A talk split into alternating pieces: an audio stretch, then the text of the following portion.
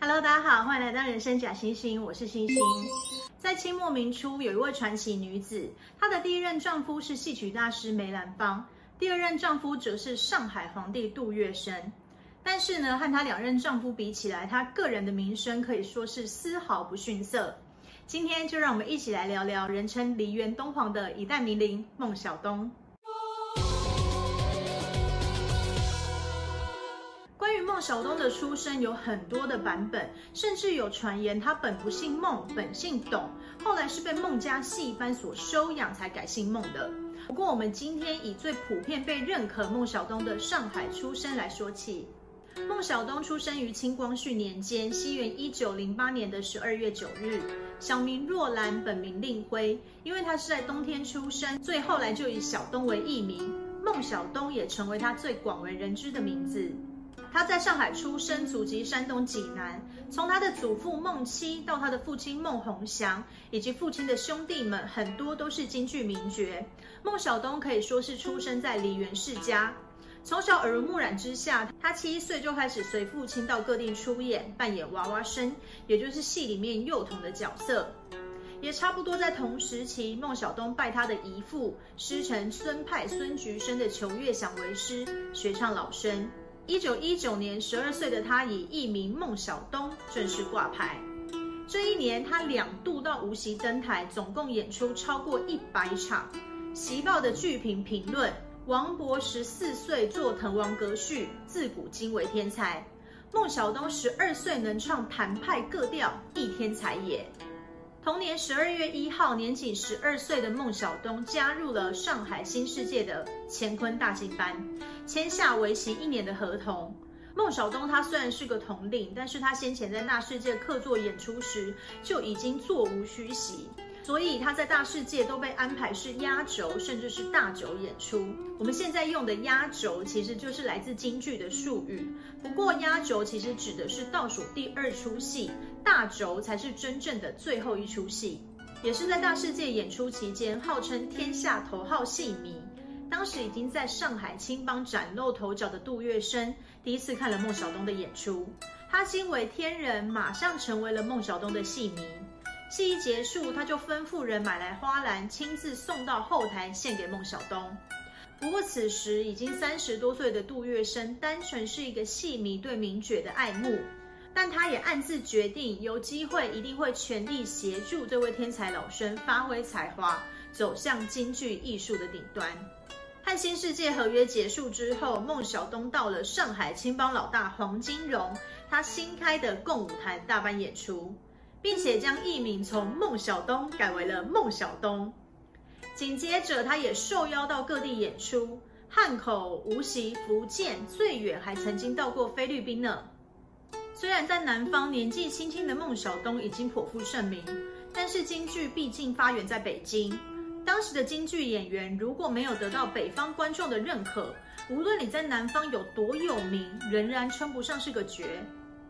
天下头号戏迷杜月笙当然很明白这个道理，于是他苦口婆心地劝孟小冬上北京去，并且建议他找机会再拜老生名角为师，将自己的艺术水平往上提升。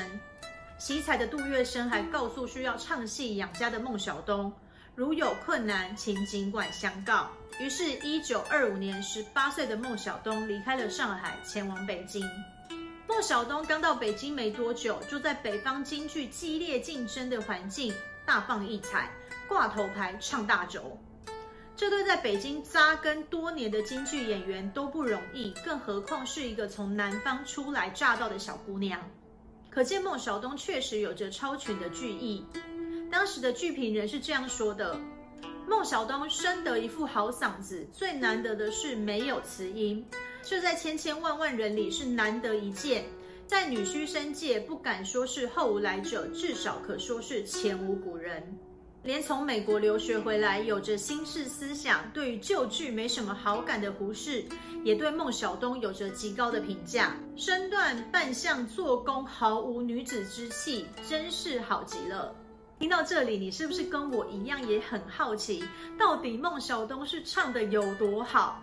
我找到了一段录音，大家一起听听看吧。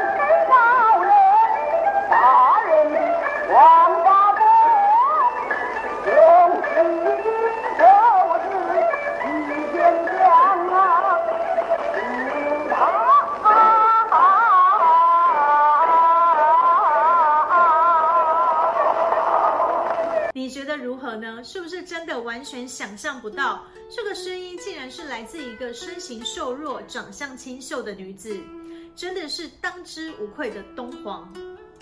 好啦，我们再将时间拉回到一九二五年，孟小冬在北京的第一年，这年的八月份，他参加了北京第一舞台的盛大义演。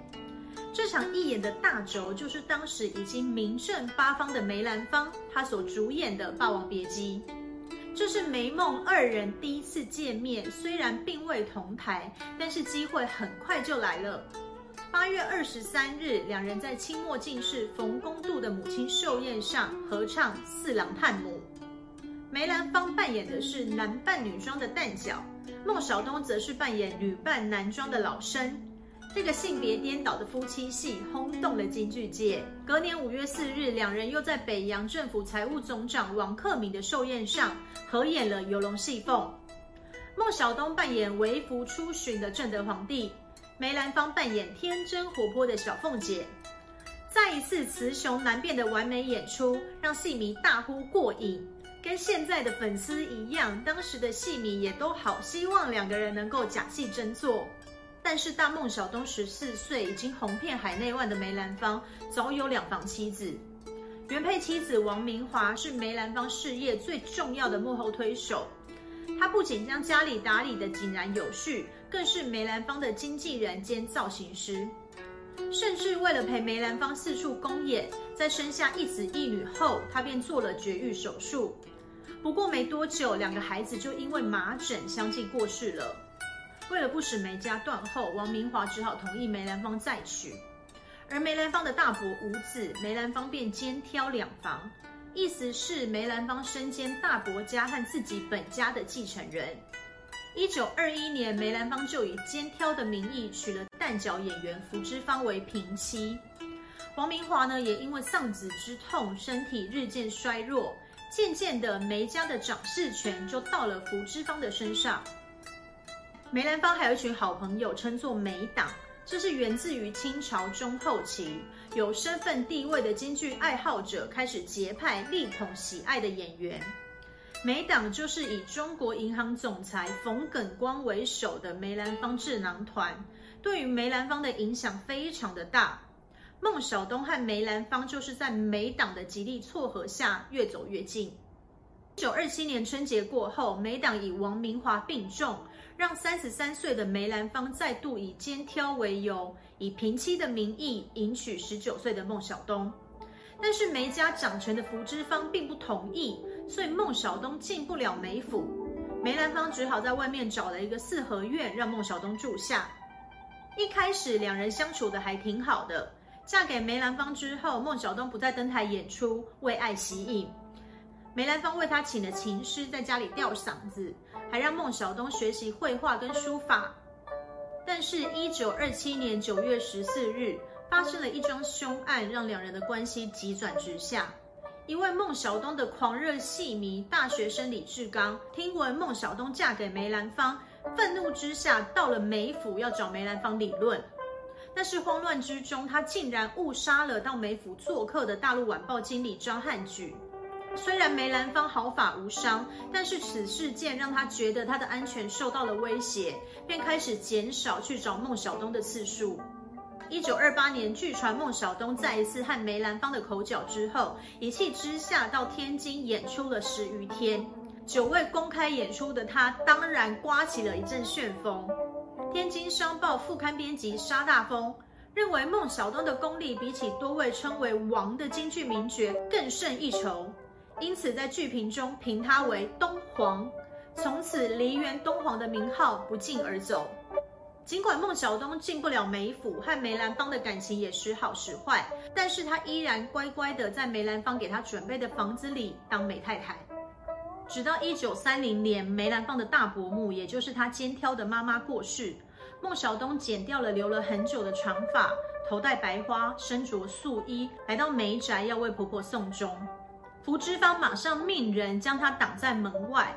身怀六甲的福芝芳说：“我就算拿我肚子里面的孩子跟他拼了，都不会让他进这个门。”此时，梅兰芳只淡淡的对孟小冬说了一句：“你先回去吧。”孟小冬终于对梅兰芳死心了。据说后来梅兰芳前来求和时，孟小冬只对他说了两句话：“我若再唱戏，绝对不会唱得比你梅兰芳差；我若再嫁人，也绝对不会嫁得比你梅兰芳差。”一九三一年，孟小冬正式向梅兰芳提出分手。一九三三年，孟小冬连续登报三天，宣告结束与梅兰芳的婚姻关系。这年，孟小冬二十四岁，梅兰芳三十七岁。随后，孟小冬重新登台演出。一九三七年，孟小冬受以前唱戏结识的好友姚玉兰之邀，到姚玉兰上海的家同住一阵子。此时的姚玉兰已经是杜月笙的四房姨太，孟小冬也和杜月笙重新有了联系。一九三八年年底回到北京的孟小冬，在多年努力不懈、四处请托下，老生新谭派的代表人物余淑妍终于点头答应收他为徒。尽管孟小冬已经是红遍大江南北的名角，他依然虚心学习，在学戏的五年间，每日准时到余家练唱，从不停歇。余淑妍不喜欢学生学戏期间登台演出，孟小冬也遵从师命停止演出。据说这段时间，孟小冬的生活费一直是由杜月笙支付。而已经罹患膀胱癌的余淑妍见孟小冬如此勤奋，便毫不藏私将毕生绝艺传授于孟。一直到一九四三年，余淑妍过世之后，孟小冬因为喜演，所以演出并不多，但是每每登台总是惊艳四座。此期间，杜月笙也不间断的嘘寒问暖，再加上好姐妹姚玉兰从中撮合，孟小冬搬进了杜宅。至于杜月笙的四房太太姚玉兰为何要撮合她的丈夫跟孟小冬呢？大概有几个原因。据说杜月笙的前三房太太联合起来排挤这个四房姨太，因此姚玉兰想要找个自己人结为盟友。再来，身为妻子的姚玉兰知道杜月笙对于孟小冬的迷恋。他若能促成这事，杜月笙即便有天对他没有感情，也总会有份感激。他也是因为知道杜月笙有多喜欢孟小冬，杜月笙一定会好好对待孟小冬。身为好姐妹的姚玉兰同样知道孟小冬有多么渴望一个愿意保护她的男人，于是撮合两人成为了姚玉兰最好的选择。一九四七年陕西水灾，又适逢杜月笙六十岁。杜月笙便以赈灾的名义，在上海中国大戏院一连举行了十天的义演。这十天的义演，孟小冬演了两天的大轴，另外八天则是由一代名旦梅兰芳担当。演出结束后，东皇孟小冬宣布从此告别菊坛，不再登台。一九四九年，解放军攻占上海，对国共两党都有所顾忌的杜月笙，带着包含孟小冬在内的一家大小迁居香港。一九五零年，杜月笙准备再带着全家搬到美国。据说杜月笙在为大家准备申办护照时，也将孟小冬算进去了。孟小冬便悠悠地对杜月笙说：“那我是以什么名义跟你去美国啊？是丫头吗？还是女朋友？”杜月笙是个聪明人，一下就听出了眼下之意。他立刻吩咐停止所有赴美的准备工作，先张罗将孟小冬娶过门的事宜。但此时杜月笙的气喘病已经很严重了，只好在杜家自宅设宴。一九五零年的秋天，六十二岁的杜月笙娶了四十一岁的孟小冬。杜月笙的子女都改称孟小冬为妈咪，并且向妈咪磕头行礼。孟小冬终于得到了他这辈子从未有的正式名分。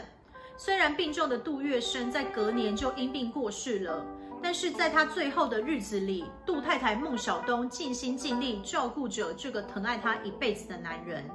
一九六七年，一直独居于香港的孟小冬，终于被早一步搬到台湾的姚玉兰母女说动，迁居台湾与他们团聚。